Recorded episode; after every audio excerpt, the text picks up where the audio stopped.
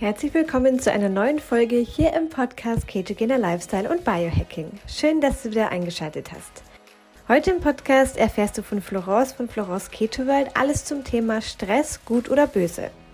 Wir alle haben Stress. Zumindest hört es sich so an, wenn man sich mit anderen Menschen unterhält. Aber ist das auf Dauer wirklich so gut? Was passiert im Körper bei Stress? Wann ist es zu viel und wie kannst du gegensteuern? Das erfährst du in der heutigen Podcast-Folge. Boah, ich kann gerade nicht. Ich bin gerade so Diese Aussage hat wahrscheinlich jeder von uns schon einmal irgendwann getroffen. Und man tut das immer so ab. Man sagt immer so schnell, hey, ich bin im Stress. Aber tatsächlich weiß man eigentlich gar nicht, was Stress, vor allem chronischer Stress, auf deinen Körper überhaupt für Auswirkungen hat. Heute geht es, wie schon angekündigt, um die Auswirkungen von Stress auf deinen Körper.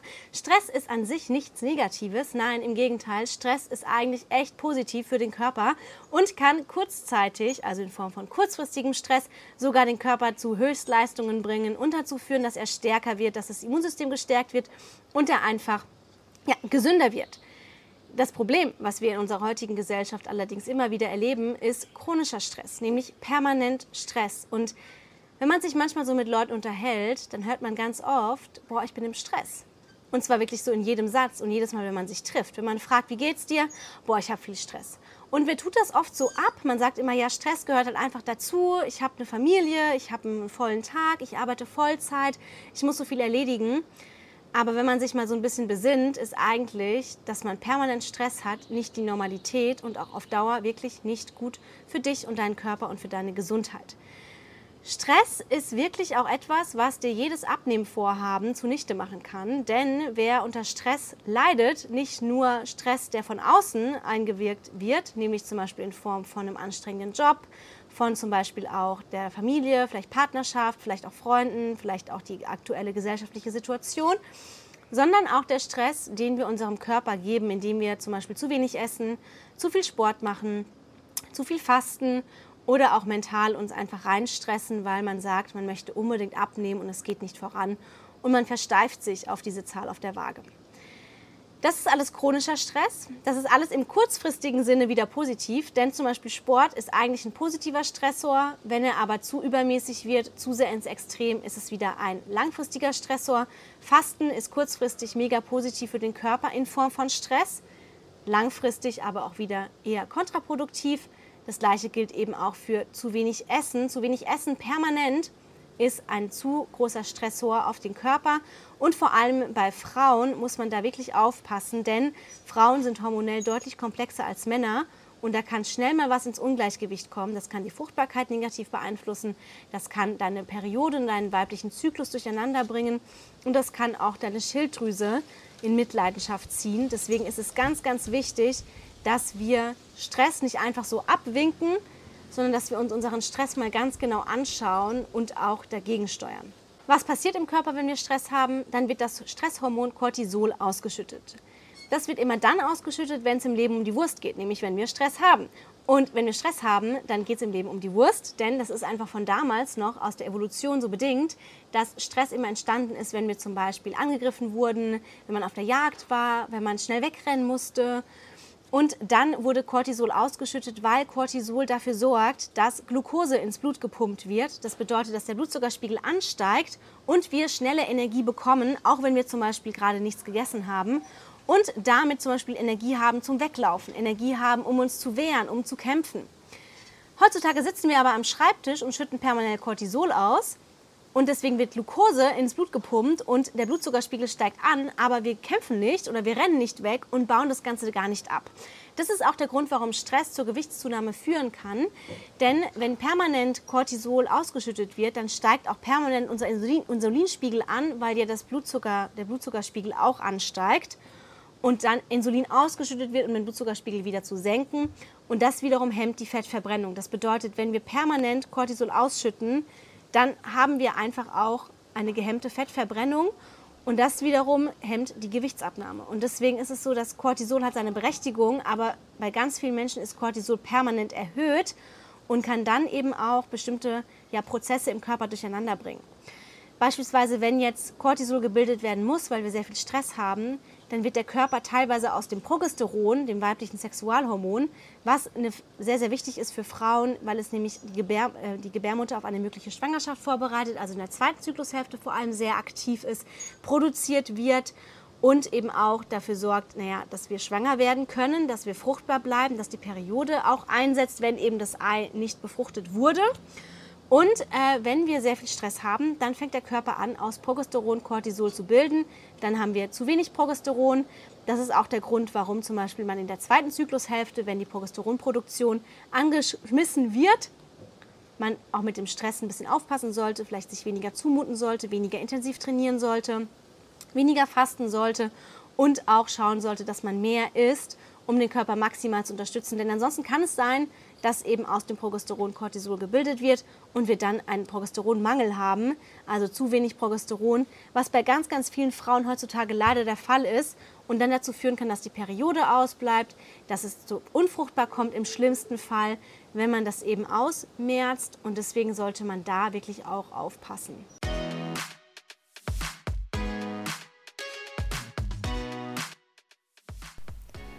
Du hast Lust bekommen auf die ketogene Ernährung? Wir haben für deinen Keto-Start eine kostenlose 7-Tages-Challenge erstellt. Alles, was du brauchst für deinen Keto-Start, sowie zu Beginn eine Einkaufsliste und Rezepte für jeden Tag zum Kochen. Außerdem bekommst du Zugang zu einer Community, die sich schon länger Keto ernährt oder wie du möglicherweise gerade beginnt. In der 7-Tages Hack Your Life Keto Challenge sind auch die beiden Coaches Florence und Andreas und du kannst deine Fragen jederzeit stellen. Den Link findest du in den Podcast Show Notes.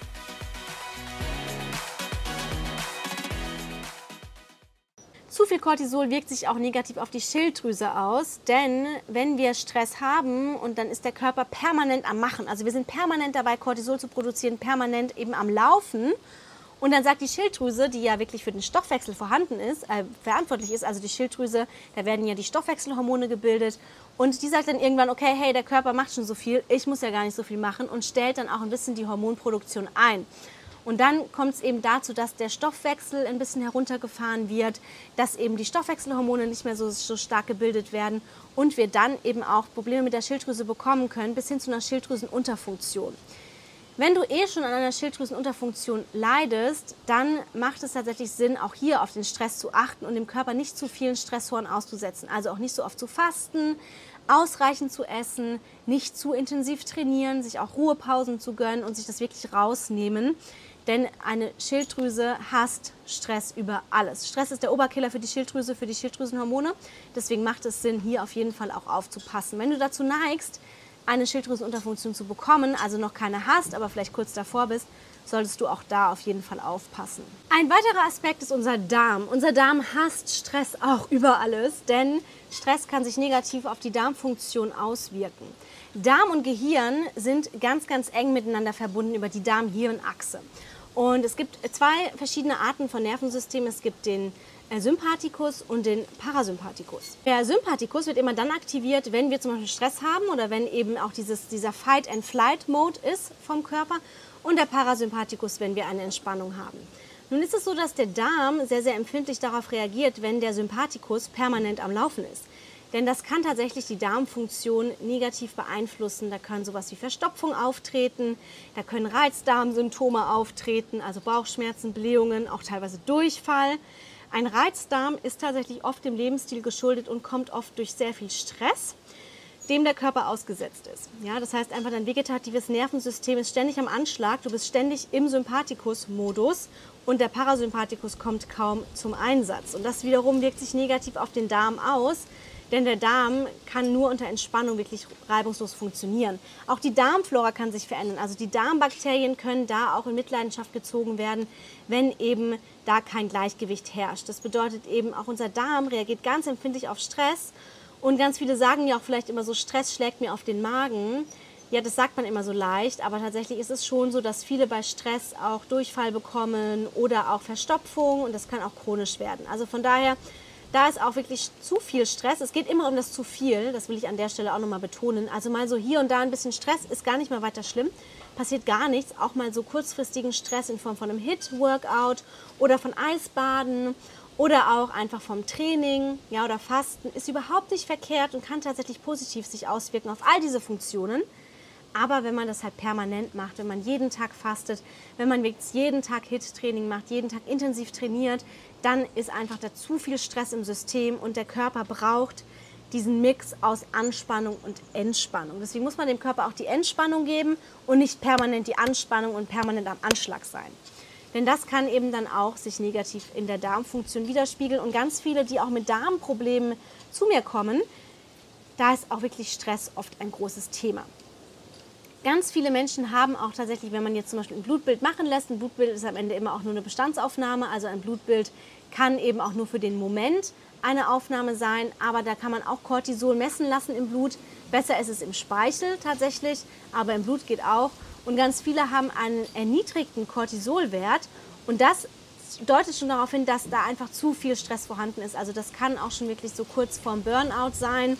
Da sollte man wirklich die Reißleine ziehen.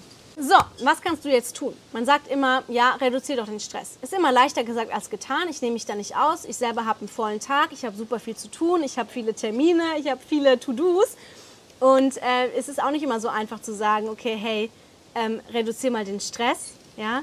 Man kann aber einfach schauen, dass man sich eine Auszeit nimmt. Dass man sagt, okay, eine halbe Stunde am Tag nehme ich mir nur für mich oder sogar besser noch eine Stunde am Tag. Ich lese ein Buch, ich mache einen Spaziergang, ich mache etwas, was mich nicht permanent anstrengt und meinen Körper, ja, vielleicht ein bisschen Yoga, Meditation, vielleicht auch einfach mal eine halbe Stunde nichts tun. Denn das kann schon sehr, sehr, sehr viel bringen, dass man wirklich eine halbe Stunde am Tag sich rausnimmt und einfach nur in die Gegend rumstarrt und nichts tut. Oder Dankbarkeitstagebuch schreibt oder vielleicht irgendwas macht, was einem so ein Hobby ist, malen oder was auch immer ähm, dir einfällt. Und dann ist es halt wichtig, dass du, dein, dass du gut zu deinem Körper bist. Das bedeutet bei Frauen in der zweiten Zyklushälfte nicht so intensiv trainieren, ähm, nicht so viel fasten, als Frau ausreichend zu essen, damit auch wirklich alle Hormone gut versorgt sind. Dann eben auch nicht zu intensiv eben Sport machen, also wirklich auch sich die Erholung, die Ruhepausen gönnen. Das ist eben auch ganz, ganz wichtig und sich da ab und zu wirklich mal rausziehen. Viele werden jetzt lachen und sagen, ja, du hast ja keine Kinder, du weißt ja gar nicht, wie das ist. Dann sollte man es aber meiner Meinung nach mit der Familie kommunizieren, denn nur wenn du selber gut zu dir bist, kannst du auch eine gute Mutter sein. Und wenn du selber ein Wrack bist, körperlich und mental, dann kannst du auch keine gute Mutter sein. Dann kannst du auch nicht für deine Kinder da sein. Deswegen nimm dir das raus, wirklich. Sei da auch mal egoistisch und sag, okay, hey, jetzt brauche ich Zeit für mich und sprich mit deinem Partner, sprich mit deiner Familie darüber und äh, mach das wirklich zur Priorität. Wenn du schon sehr viel Stress hast, dann kannst du auch mit der Ernährung einiges tun. Das bedeutet, isst regelmäßig, isst dreimal am Tag, mach kein Fasten, wenn du schon merkst, okay, du bist am Anschlag. Äh, reduziere das Training, mach eher sowas wie Spaziergänge oder ein leichtes Workout, zum Beispiel auch ein bisschen Yoga oder solche Sachen und integriere auch mehr Proteine auf jeden Fall, denn die können den Körper und das Nervensystem auch positiv unterstützen. Und du kannst auch, wenn du zum Beispiel auch mit Einschlafproblemen noch zusätzlich zu kämpfen hast oder nachts nicht wirklich durchschläfst, auch abends gezielt mal Kohlenhydrate, langkettige Kohlenhydrate einsetzen, da diese auch das Nervensystem beruhigen können. Sie können eben dann dazu beitragen, dass du besser schläfst und dass du eben auch generell ein bisschen eine Beruhigung hier reinbringst in dein gesamtes System. Also man kann auch mit der Ernährung ganz viel machen. Es gibt auch verschiedene Adaptogene, das sind eben solche Pflanzen oder Pilze, die man einsetzen kann. Zum Beispiel der Cordyceps ist ein ganz, ganz tolles Produkt, was eben auch stressreduzierend wirkt, was auch ein bisschen die Leistung, die mentale Leistung erhöht. Also da kannst du auch mithelfen. Diese ganzen Maßnahmen bringen allerdings nichts, wenn du selber mental dich noch zu sehr stresst. Also wenn du dir ein Ziel gesetzt hast, zum Beispiel auch, wie viel du abnehmen möchtest und dich darauf verkrampfst.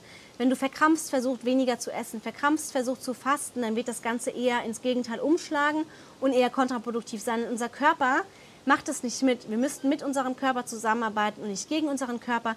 Deswegen macht es Sinn, dass du auch einfach die Geduld hast, dir die Zeit gibst, die es braucht, um deine Ziele zu erreichen und auch schaust, dass du den Stress damit auch mental rausnimmst, weil die mentale Komponente wird immer total vernachlässigt, spielt aber eine ganz, ganz, ganz, ganz entscheidende und wichtige Rolle.